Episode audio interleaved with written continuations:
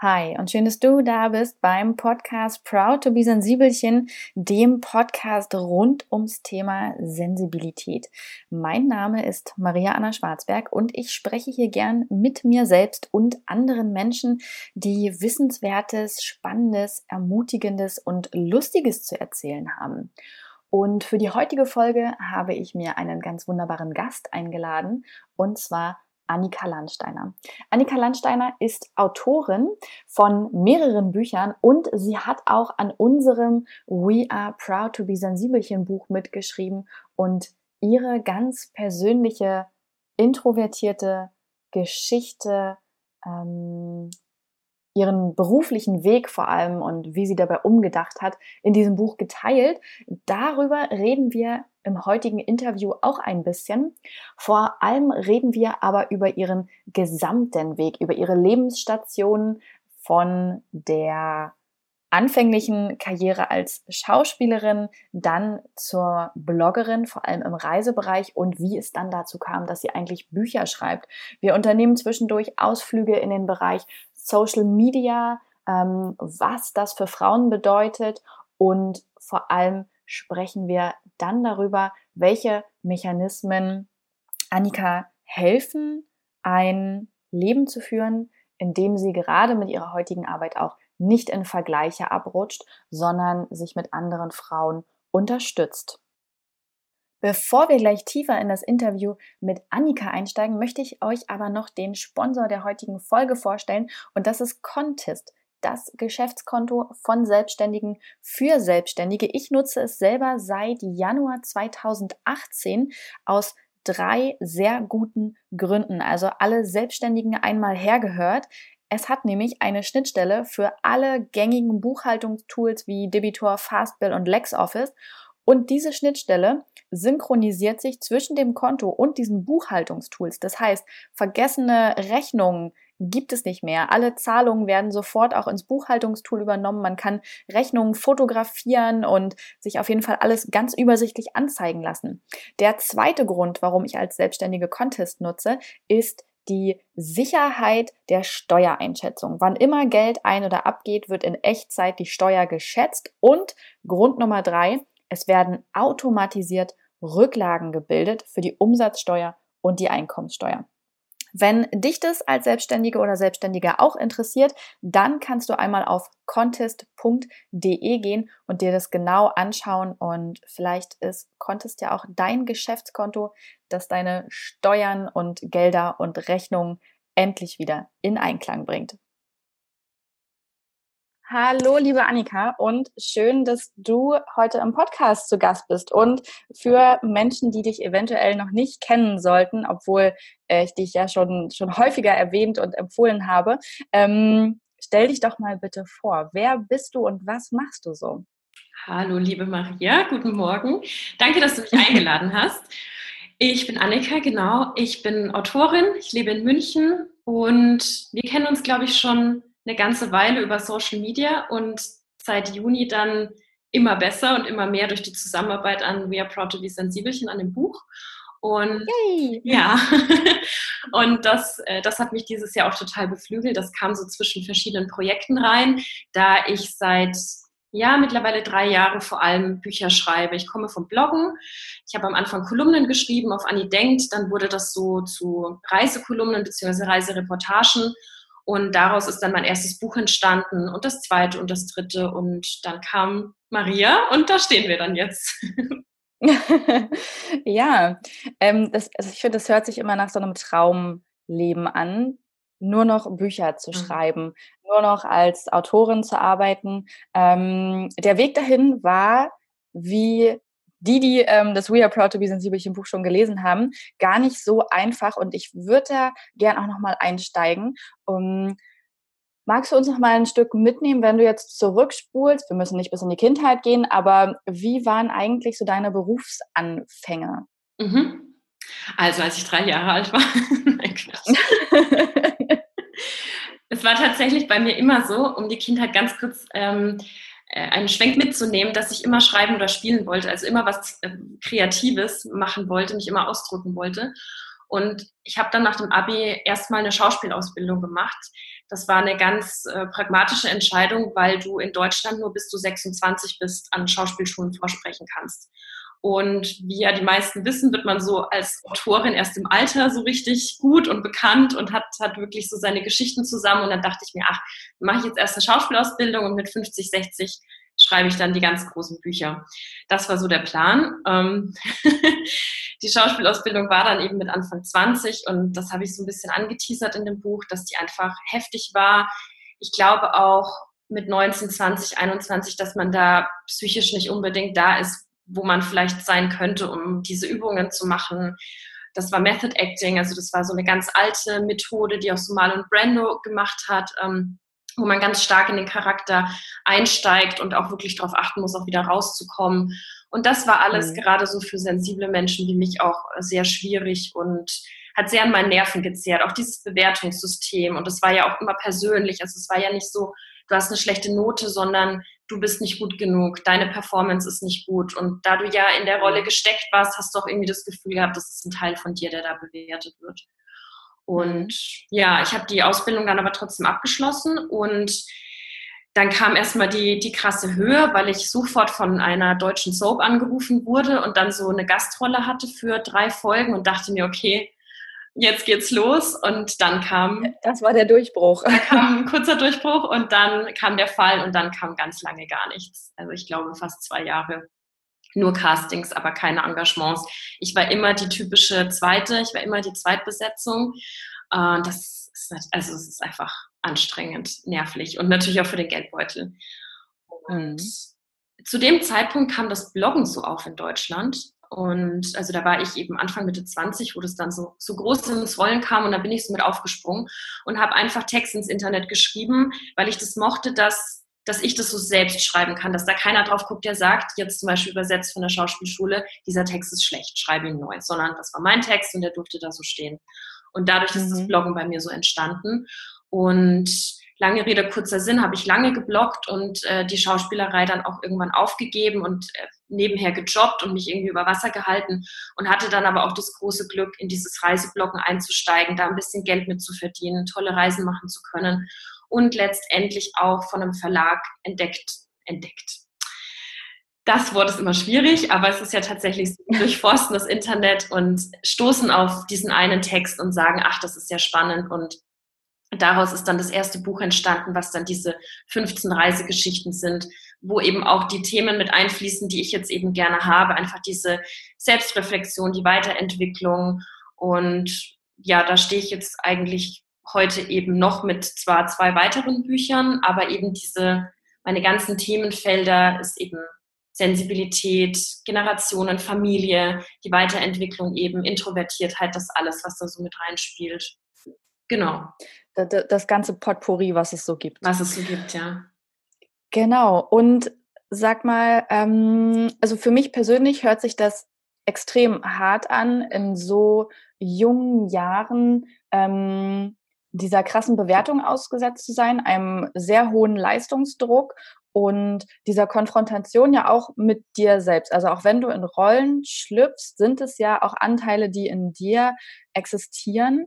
Ähm, ich bin mir nicht sicher, ob ich das in der jungen Zeit gekonnt hätte. Wie hast du das damals genau gemacht? Also wie konntest du dich zum Beispiel abgrenzen? Mhm. Und glaubst du, dass dir das dann aber auch später geholfen hat, dass du sehr gut mit dir selber einfach in Kontakt kommen, hört mhm. sich immer so creepy an, aber ich glaube, du weißt, was ich meine. Also erzähl mal, wie war das denn so? Ich weiß, was du meinst. Tatsächlich, wenn ich ganz ehrlich bin, konnte ich das überhaupt nicht abgrenzen, weil diese Bewertung den ganzen Tag da war. Und was fast noch ein Tick schlimmer war, war das Vergleichen, weil ich, also du warst in der Klasse von, wir waren am Anfang 20 und dann haben wir, glaube ich, zu elf Abschluss gemacht und du warst wahnsinnig eng, ähm, weil du ja auch die krassesten Szenen miteinander hattest. Und man wusste auch ganz genau, wo so die Position in der Klasse war. Gehörte man zum oberen, besseren Drittel oder eher zum unteren? Ist die beste Freundin besser? Dann waren so Sachen wie, welcher, wer, wer bekommt welchen Part und warum. Ich zum Beispiel konnte ganz gut singen. Mir hat aber jedes Mal so mein Lampenfieber einen Strich durch die Rechnung gemacht und ich habe die Töne, die ich in der Probe getroffen habe, nicht beim Auftritt getroffen und konnte daher beim Abschluss nicht singen. Es haben aber andere singen dürfen, die lange nicht so eine gute Stimme hatten. Und das ist so mhm. schwierig für dich selber, damit klarzukommen. Und das habe ich damals nicht gekonnt. Also ich kann mich auch an an Szenen wirklich erinnern, wo ich eingestiegen bin, so emotional, und dann hat die Rolle geweint und dann geht man backstage und muss ja auch ganz leise sein, weil vorne die alles natürlich weitergeht und du hast aber diesen Heulkrampf und du weißt aber nicht warum, weil eigentlich ist ja alles gut. Du bist ja, dir geht's ja gut und die Rolle weiten und du hast dich dann was reingesteigert. Und dann, also ich sehe das noch echt, wie wir so in diesem kleinen Kostümfundus dann sitzen, so elf Leute und, und einer hat halt diesen Heulkrampf und kommt da gerade nicht raus und dann muss er halt ganz leise weinen und es sitzt vielleicht jemand daneben und beruhigt dich einfach und, und du gehst dann irgendwie durch, bis es dann, bis es dann wieder gut ist. Und ich glaube, das ist auch ein Grund, warum viele, natürlich nicht alle, aber viele Schauspieler und Schauspielerinnen und natürlich auch Künstler und Künstlerinnen da ähm, ja auch einen Hang zu, zu Dramatik haben, einen Hang zu Alkohol, einen Hang zu äh, sich selbst auch sehr ernst nehmen. Also das spielt irgendwie alles so mit rein und eben auch diese Sensibilität. Und ich muss auch sagen, ähm, dass ich damals, wir sind halt auch wahnsinnig viel weggegangen einfach. Wir haben dieses Klischee auch wirklich ja untermauern wollen, da nach jeder Feier sich volllaufen zu lassen, weil das machen Künstler so und man raucht auch dazu, weil man ist halt einfach so. Und ich habe das, ich habe das damals nicht gut hinbekommen und hätte gerne die Methoden, die ich heute habe, wie zum Beispiel Meditation, gerne damals mitgelehrt bekommen. So wie komme ich aus einer Rolle wieder gut raus? Wie komme ich wieder zu? Mhm.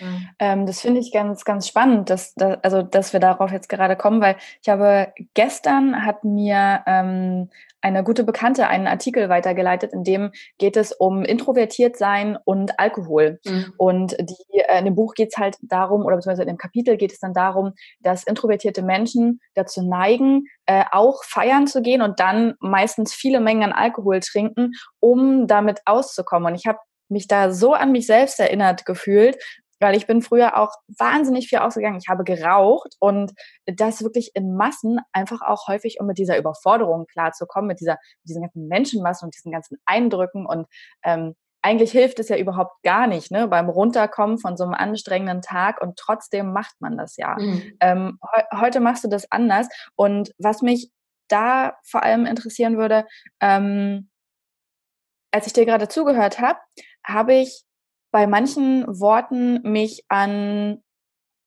das heutige Social-Media-Leben auch erinnert mhm. gefühlt, wo du ja auch anhand von Zahlen und Interaktionen und einfach allem so stark in den Vergleich kommst. Meinst du, dass es dir heute ähm, leichter fällt, dich da rauszunehmen, weil du weißt, okay, ich hatte das mit Anfang 20, ähm, ich bin damit so ein bisschen durch, ich habe heute bessere Methoden gefunden? Ja, schon. Also ich komme immer wieder in diesen Strudel rein und komme aber mittlerweile einfach besser raus. Also indem ich wirklich dann auch eine Zeit lang eben offline wieder bin. Und ich habe das dir vorhin schon erzählt, als wir gesprochen haben. Ich habe eben einen Freundeskreis, der sehr offline ist. Also wenn wir uns auch treffen, dann ist das Handy in der Tasche und da ist keiner, der irgendwie kurz erstmal ein Foto vom, vom Essen macht. Das ist jetzt alles nicht schlimm, aber das ist so, so schön, dass das dann wieder so komplett befreit ist. Und ich habe schon einen starken Drang, mich zu vergleichen. Ich glaube, das, das war auch schon immer so und das war, wurde in der Schauspielschule halt so krass genährt und das hat man als Autorin, glaube ich, dann sowieso noch stärker, beziehungsweise kann natürlich weitergehen, weil der Markt ist groß und oftmals kommen ähnliche Bücher raus oder man, man beobachtet Kollegen und Kolleginnen, wo man denkt, die sind einen Schritt weiter. Aber ich komme immer wieder zu diesem, zu diesem Wissen zurück, dass du halt einfach nur deine eigene Stimme haben kannst und dass, du, dass es einfach ein Quatsch ist, dich zu vergleichen. Es sei denn, es hilft dir was, dass es mehr in die Inspiration geht. Und dieses mich wirklich rausziehen und mir zu sagen, okay, ich bin der und der Mensch, ich habe die und die Erlebnisse, die hat niemand anderes, weil es sind meine persönlichen, meine eigenen, das hilft mir heute. Und das hatte ich mit Anfang 20 nicht. Ich merke auch, wenn ich zurückblicke, dass ich da auch ganz oft versucht habe, Leute zu kopieren. Ich habe mir zum mhm. Beispiel ganz stark die Haare gefärbt, was mir überhaupt nicht gestanden hat. Aber ich wollte diese Haarfarbe und deswegen habe ich mir die gefärbt. Und heute würde ich das nie wieder machen, weil ich einfach weiß, die steht mir nicht. Und das ist so dieser, das ist natürlich auch dieser klassische Weg zum Erwachsenenwerden, dass du dich kennenlernst und du musst dich immer wieder rausziehen und merken, ich habe meine eigene Stimme und auch wenn ich das jetzt irgendwie toll finde, was jemand anderes macht und mir denke, oh, das hätte ich auch gern gemacht, das schließt sich auch nicht aus. Also man kann sich auch einfach inspirieren lassen und was für sich dann selbst das wieder umwandeln. Aber ja, dieses, also zurück zum Social Media, dieses äh, Vergleichen, das ist nach wie vor sehr stark, auf jeden Fall. Welche Haarfarbe war das damals? Das war platinblond. Mit hm. dunklen Augenbrauen, ja. Schön, natürlich. Ja, total. War auch sehr, äh, die hingen auch super gut am Kopf. ja, kann ich mir vorstellen. Cool. Ähm, genau, lass uns noch mal kurz bei Social Media bleiben. Ich möchte danach auch unbedingt noch mal ähm, auf die Reisezeit zurück, aber ich ähm, finde das gerade so wichtig, weil ich das Gefühl habe, ähm, dass wir alle dazu neigen, uns bei Social Media zu vergleichen und zwar mit völlig abstrusen Idealen, von denen wir häufig ja auch gar nicht wissen, ob die so existieren. Und gerade, ähm, gerade, also ich persönlich empfinde das immer gerade für uns Frauen als schwierig oder ich kann ja nur über Frauen sprechen, weil ich selber eine Frau bin. Deswegen lass uns mal ähm, dahin kommen und Kennst du dieses Gefühl auch heute noch, dass du zum Beispiel online bist und etwas bei anderen siehst und denkst, das brauchst du? Oder auch dieses Gefühl von, ähm, andere machen mehr, muss ich auch mehr Präsenz zeigen? Also dieses, egal was du siehst, dass du dich selbst hinterfragst, ob du das richtig machst und nicht, ob die anderen ähm, vielleicht etwas anders machen sollten?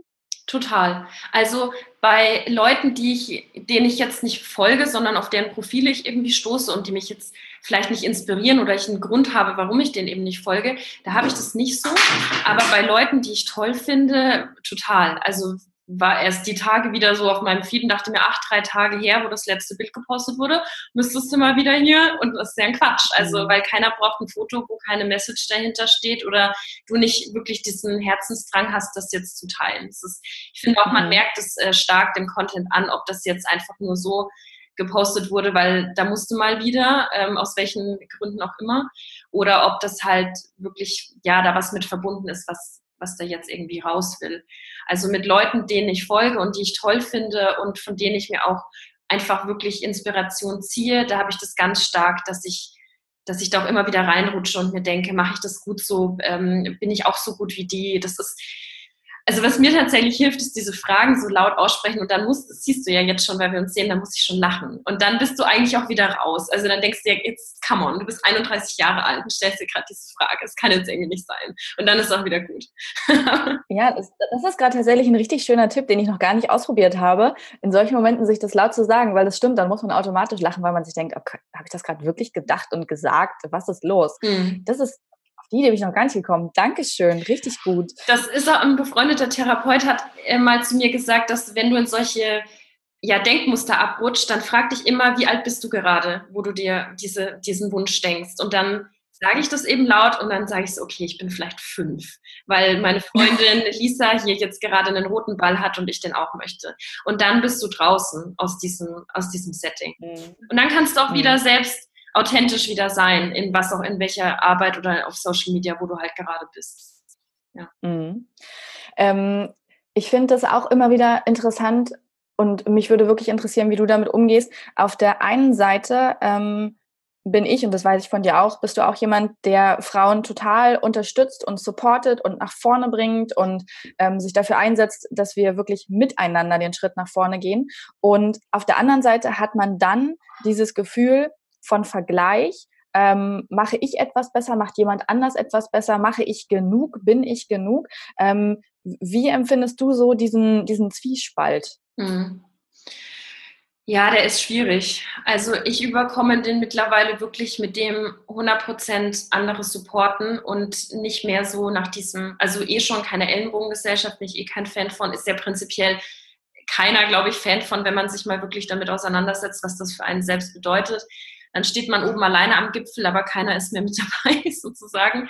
Aber mir hilft es tatsächlich an solchen Projekten wie jetzt bei We Are Proud to Be Sensibelchen mitzumachen und wirklich äh, was ich da so toll fand, war zum Beispiel diese wahnsinnig unterschiedlichen Leben zu lesen und zu lesen, wie man aber trotzdem ja Gemeinsamkeiten findet und wie, wie jeder irgendwie mit den gleichen Dingen struggelt. Und ich komme da so langsam wirklich weg, weil mein, weil mein Wunsch dass wir zusammen was kreieren, der ist am Ende des Tages viel, viel größer als mein Vergleich. Und da merke ich auch wirklich so eine, so eine Entwicklung, weil früher, so zum Beispiel bei meinem ersten Buch, hatte ich total Schiss, dass vielleicht gleichzeitig jemand was Ähnliches macht und dann stehen wir uns im Weg oder dann, na, das äh, funktioniert dann irgendwie nicht. Und jetzt ist mir das total egal, weil ich mir denke, jeder, der auf eine Reise geht, hat seine eigene, eigene persönliche Geschichte zu erzählen und für jeden ist Platz. Davon bin ich einfach fest überzeugt. Mhm. Ja. Ja, es ist genug Platz für alle da. Ähm, jetzt habe ich vor lauter Schreck direkt meine Frage vergessen. Ach so, jetzt weiß ich sie wieder. So, es, es war nämlich gerade so, so, so, spannend, dir zuzuhören. Ähm, glaubst du, dass das auch eine Frage der Zeit ist, bis wir alle in Social Media mehr hereinwachsen? Also, das ist, Menschen sind ja prinzipiell immer etwas schwierig und ablehnend, wenn neue Dinge kommen. Das Fernsehen, das Radio, wir fanden das, das Licht, wir fanden das alles erstmal nicht so gut und waren erstmal kritisch. Das Internet haben wir auch geglaubt, das setzt sich nicht durch. Jetzt haben wir diesen, diesen, diese große Social Media Blase und ich frage mich ganz häufig, ist es auch eine Sache dessen, dass wir da alle erst reinwachsen müssen und lernen müssen, wie man höflich und in Maßen ähm, dieses Medium nutzt und wird es irgendwann auch einfach sich wieder so ein bisschen runterregeln? Was glaubst du denn dazu?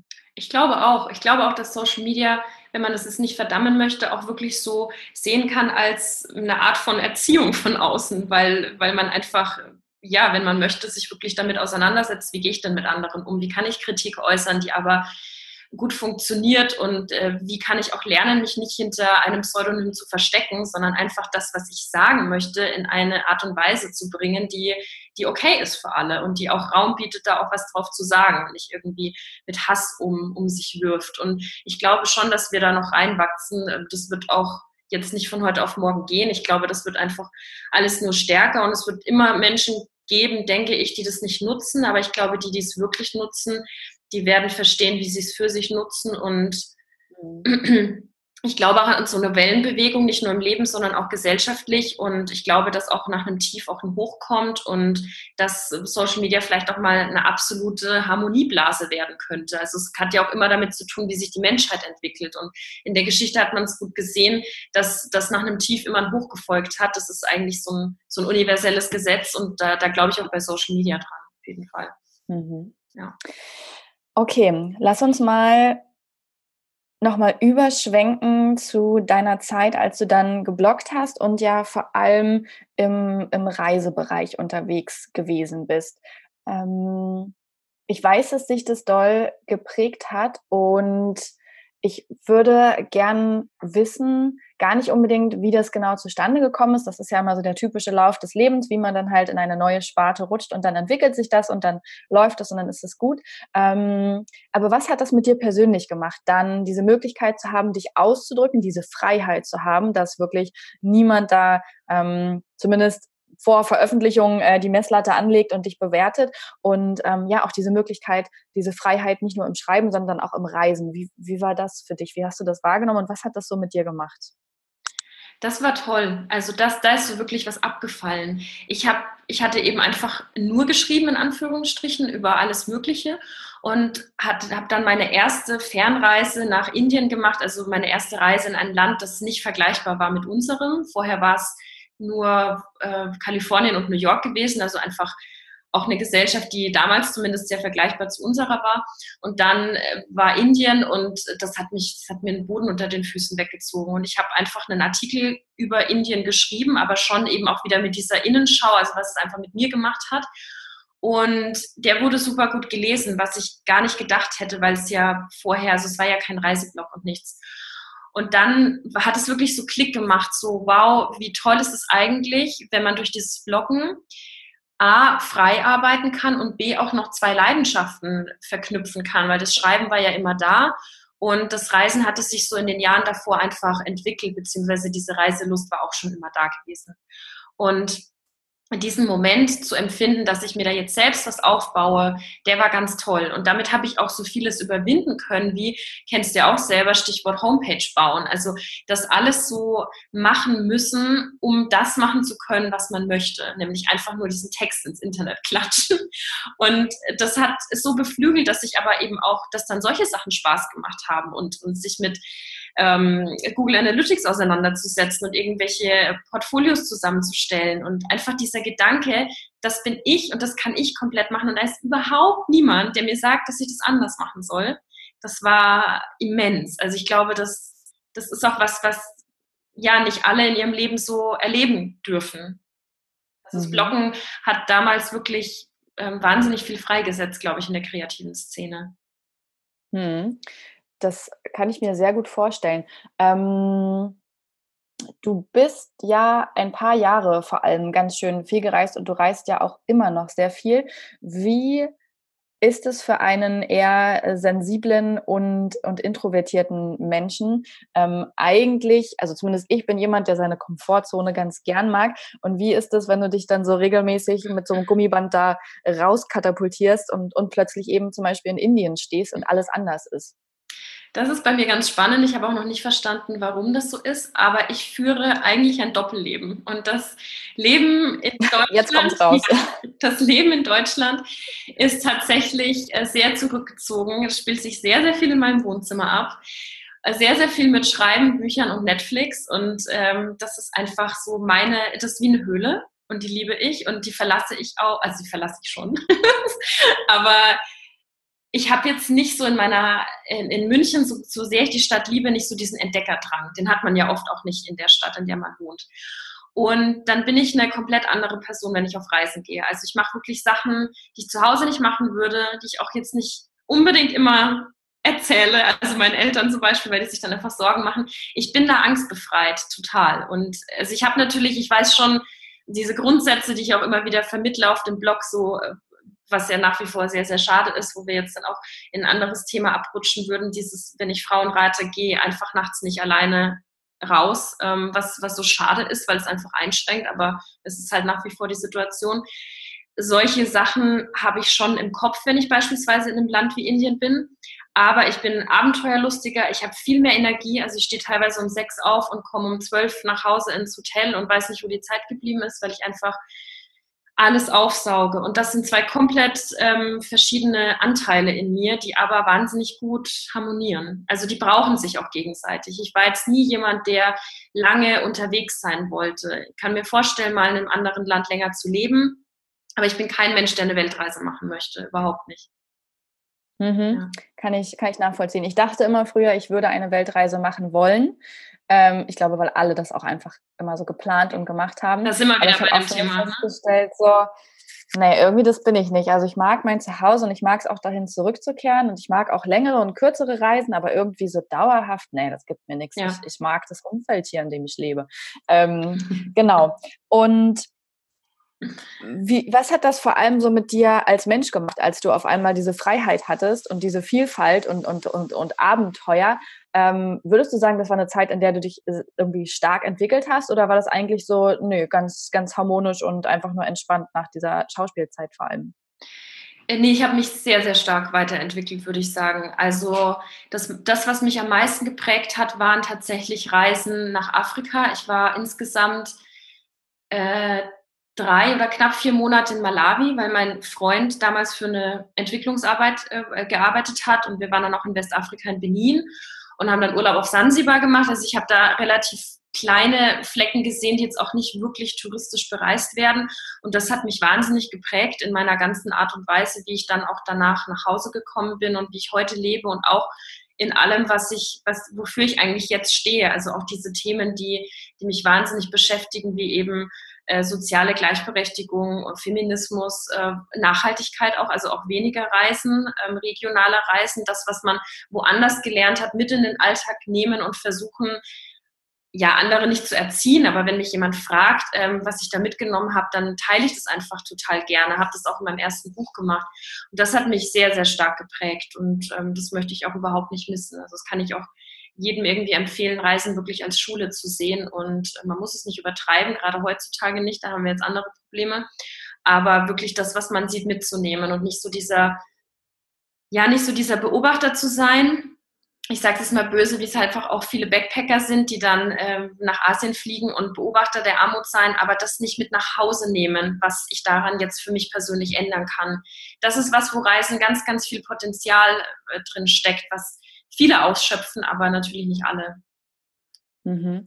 Schön, dass du diese, ähm, diese Balance ansprichst ähm, zwischen dem Privileg zu reisen und das für sich zu nutzen, ähm, aber eben auch dieser Erkenntnis, was macht das mit der Umwelt oder was macht das mit den Menschen, wenn ich vor Ort bin und wie kann ich das eigentlich überhaupt weitertragen und weiterbringen. Ähm, schön, danke. danke. Ja, äh, ja, ich finde das immer gut, wenn das überhaupt angesprochen wird, weil ja sonst häufig diese Superreisementalität ist, mhm. bei der man am besten immer reist und ständig fliegt und, und äh, sich die besten Orte sucht, wo, wo es einem gut geht, aber halt häufig eben dieser Blick wirklich vergessen wird. Ne? Was, was macht das eigentlich vielleicht mit der Bevölkerung vor Ort oder ähm, all diese Dinge. Aber worauf ich jetzt viel lieber noch mit dir hinaus möchte, ist, du hast mehrere Bücher veröffentlicht und äh, schreibst auch noch weitere Bücher und wenn du, wenn dein, keine Ahnung, wenn dein zwölfjähriges Ich dich heute sehen würde, was würde das darüber sagen? zu den Glückstränen ausbrechen. ja, ist auch lustig, dass du, dass du zwölf sagst, weil ich habe mit elf äh, einen Roman geschrieben, der hat 40 Seiten. Und den habe ich uh. an einen, ja, naja, und den habe ich an einen äh, großen Jugend- äh, und Kinderverlag in Deutschland geschickt und habe eine immens süße Ablehnung damals bekommen, in der stand, dass es gerade nicht ins Programm passt, aber mit in total netten Worten, also tatsächlich persönlich aufgesetzt, persönlich unterschrieben von wem auch immer und noch so ein Programmheft mit dabei und das war jetzt klingt es an der Tür und das war, das hat natürlich damals alle Träume äh, zerschmettert mit zwölf. Aber wenn ich da eben jetzt heute zurückblicke, war das, ja, stehe ich jetzt schon da, wo ich stehen wollte. Vielleicht ein bisschen Zeit versetzt und vielleicht auch nicht so, wie ich dachte, aber ja, also wer dachte mit zwölf, wie er mit, mit Anfang 30 sein wird. Aber von diesen Zielen habe ich auf jeden Fall, schön, dass du das auch sagst, weil das, ich glaube, wir müssen kurz unterbrechen. Hier spinnt gerade jemand. Gar kein Problem. Wir können es ja gleich nochmal aufnehmen. Bin gleich da. So, da sind wir wieder. Klingeln ist, äh, Klingeln ist erledigt.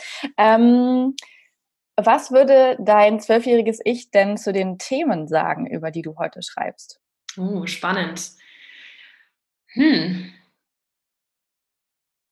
Hätte es wahrscheinlich schon im Ansatz so erwartet, wenn ich jetzt mal so überlege, was ich für Sachen geschrieben habe damals, das war auch viel über Frauen, viel über Kraft, viel über Familie und ja, so die eigene Weiterentwicklung, also wie auch Dinge auf dem Weg einfach dich nie irgendwie kalt lassen, dich immer irgendwie prägen. Das war damals eigentlich schon was, was mich interessiert hat. Und ich glaube, mein zwölfjähriges Ich wäre schon happy über, über das, was ich jetzt so mache. Hoffe ich. Wie kommt es denn, dass genau diese Themen dich so interessieren, dass du wirklich sagst, okay, ich kann ganze Bücher darüber schreiben. Das, äh, also das, man schreibt ja Bücher eher nur über Themen, über die man auch wirklich viel zu sagen hat, ansonsten fasst man das nicht an. Und also ist es eher so dein persönlicher Werdegang oder woher kommt dieses Interesse? Ja, also bei dem ersten Reisebuch, das, das lag dann ja irgendwie auf der Hand einfach. Also das Reisen hat mir einfach immer Spaß gemacht und vor allem auch eben immer Spaß, da einen Schritt weiter zu denken, wenn ich eben auf Reisen bin und zu überlegen, wie mich das jetzt eben prägt.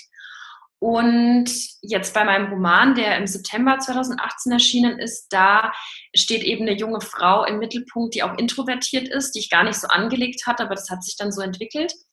Und die fährt nach Süditalien, um ihren Vater wieder zu treffen, mit dem sie eigentlich entfremdet ist.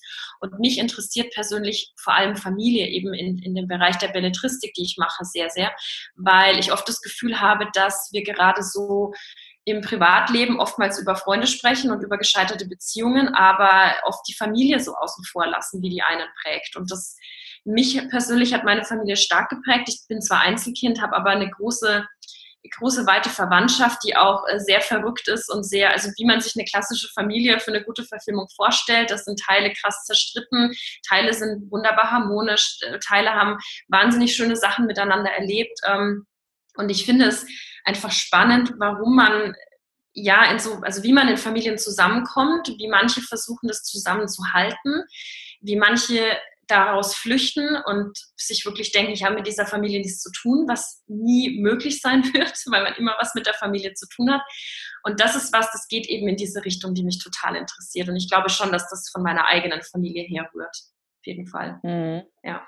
Finde ich super spannend. Das ist ja auch das, ähm, womit man sich, wenn man mal in Therapie geht, als erstes auseinandersetzt, diese unterschätzte Institution Familie, ja. die uns ja wie, wie nichts anderes auf der Welt geprägt hat. Ähm, es ist einfach und, so. Also Mama und Papa sind die ja. ersten, äh, die du siehst und auch automatisch die ersten Vorbilder, egal was sie tun, weil du kennst nichts anderes.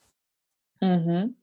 Und was mich daran ja interessieren würde, obwohl es ist eigentlich, erklärt sich die Frage wahrscheinlich von allein, die Zeit ähm, in der Schauspielschule und das, was du dort ja gelernt hast, dich in Rollen reinzuversetzen, ist wahrscheinlich das Geschenk deines Lebens. Wenn du heute belletristisch schreibst und dir Rollen, klar äh, erkennt man sich ja häufig auch selbst in diesen Rollen wieder oder andere Personen, aber dass du sie wirklich dass du dich so reinversetzen kannst, dass, dass der rote Faden sich durchzieht und äh, dass die Personen auch wirklich sinnergebend sind, das ist wahrscheinlich auch der Schauspielzeit zu verdanken, oder? Ich denke schon, vor allem, weil wir in der Schauspielzeit auch viel an Texten gearbeitet haben und ich oftmals das Gefühl hatte, vielleicht habe ich da auch schon gemerkt, dass ich einfach wechsle in das, in das Fach des Schreibens, also nicht den Text interpretiere und dann spiele, sondern den Text schreibe, weil ich schon manchmal das Gefühl hatte, wow, dieser Text fordert mich, der ist einfach toll oder dieser Text, da hätte man einfach mehr reingehen können, mehr Emotionen reingeben können, was hätte ich mir jetzt gewünscht. Und dann hat man so diese, diese beiden Sichtweisen sozusagen. Und ich bin auch durch die mhm. Schauspielschule ein wahnsinniger Filmfreak geworden und dadurch konnte ich das eigentlich immer, also wenn ich jetzt auch Bücher schreibe, gerade eben auch bei dem Roman, ich sehe den komplett vor mir als Film eigentlich und weniger als auf den Seiten. Und dadurch kannst du es eigentlich ganz gut, glaube ich, äh, also mir hat es zumindest Spaß gemacht, das so zu schreiben, dass andere es sich wirklich vorstellen können. Mhm. Mhm.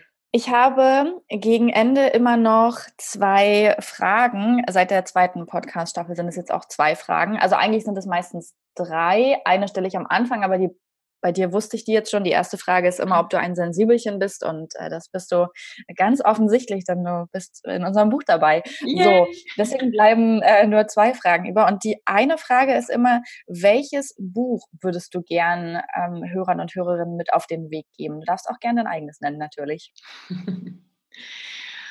oh, da gibt es so viele. Da gibt es so viele. Nur eins. Heute nur eins. Ich würde wahrscheinlich das erste Buch von Rupi Kaur mitgeben, Milk and Honey, weil das ist ein Gedichtband. Und zum einen mhm. finde ich, dass man Lyrik, also ich hat mir, es hat mich wahnsinnig gefreut, dass sie da so eingeschlagen hat mit Lyrik, weil es einfach nach wie vor was ist, was, wo man auch auf dem Buchmarkt sagt, nee, nee, das kann man nicht machen, das wird nicht gekauft. Also allein da schon Frauen unterstützen und so, auch wenn sie es jetzt nicht mehr so wirklich braucht, aber trotzdem. Und ich finde, dass was sie unfassbar gut kann, ist in man teilweise zwei Zeilen ein, eine, eine Gefühlswelt äh, dazu, darzulegen und wirklich explodieren zu lassen, die, in die sich jeder und vor allem jede Frau, glaube ich, gut reinversetzen kann. Die Themen, die sie anspricht, sind wahnsinnig wichtig und zeitgenössisch. Und ich glaube, dass auch da Leute, die vielleicht nicht so gerne lesen, da auch wirklich was mit rausnehmen können, weil man immer mal wieder ein Gedicht lesen kann. Und das, ja, es explodiert wirklich in deinem Herzen. Du kannst es den ganzen Tag nachwirken lassen und auch wieder weglegen und hast so lange was von dem Buch. Also Milk and Honey von Ruby Kaur wahrscheinlich.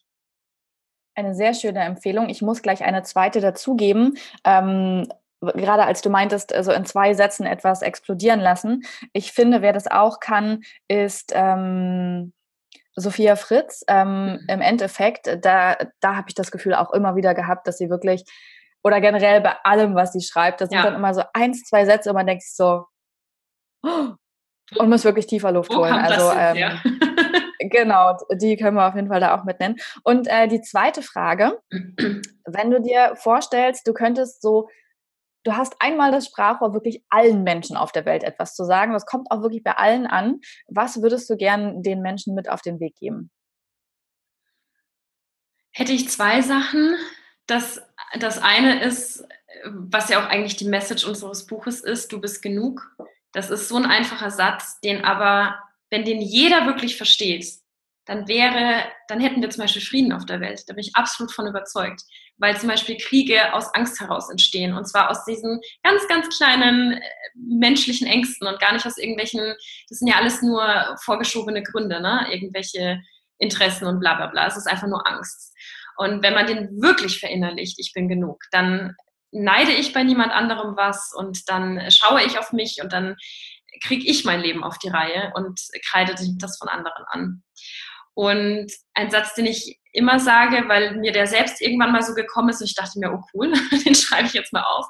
Und das ist, wir wissen alle, was wir wollen, wir hadern nur mit dem Sollen. Und das geht so für mich in diese Richtung einfach der gesellschaftliche Druck. Weil wenn jeder das macht, was er möchte oder zumindest es versucht, dann macht er sich auch frei von diesem, was wollen meine Eltern, was will mein Partner, was will die Gesellschaft von mir, was einfach so Bullshit ist. Punkt. Sehr, sehr, zwei sehr gute Dinge. Ähm, dann danke ich dir für deine Zeit und äh, für deine Worte und für dieses Interview und wünsche dir noch einen sehr schönen Tag. Ich danke dir ebenfalls. War sehr, sehr schön. Vielen Dank.